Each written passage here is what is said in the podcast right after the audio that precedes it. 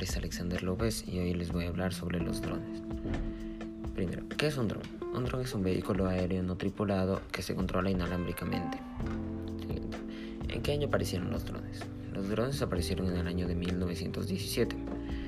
El Russo Proctor Aerial Target se convirtió en el primer avión sin piloto de la historia. ¿Cuáles son las partes elementales de un dron? Las partes más importantes de un dron son el motor, el motor y las hélices, ya que estas dan, un correcto funcionamiento al dron. ¿Cuáles son los tipos de evaluaciones de drones? Los tipos de evaluaciones de drones más comunes son los que evalúan la batería, y la potencia y la altitud a, la que pueden llegar. De esta manera pueden llegar a pensar posibles mejoras.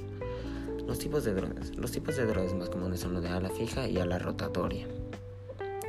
¿Cuáles son los usos y aplicaciones de los drones?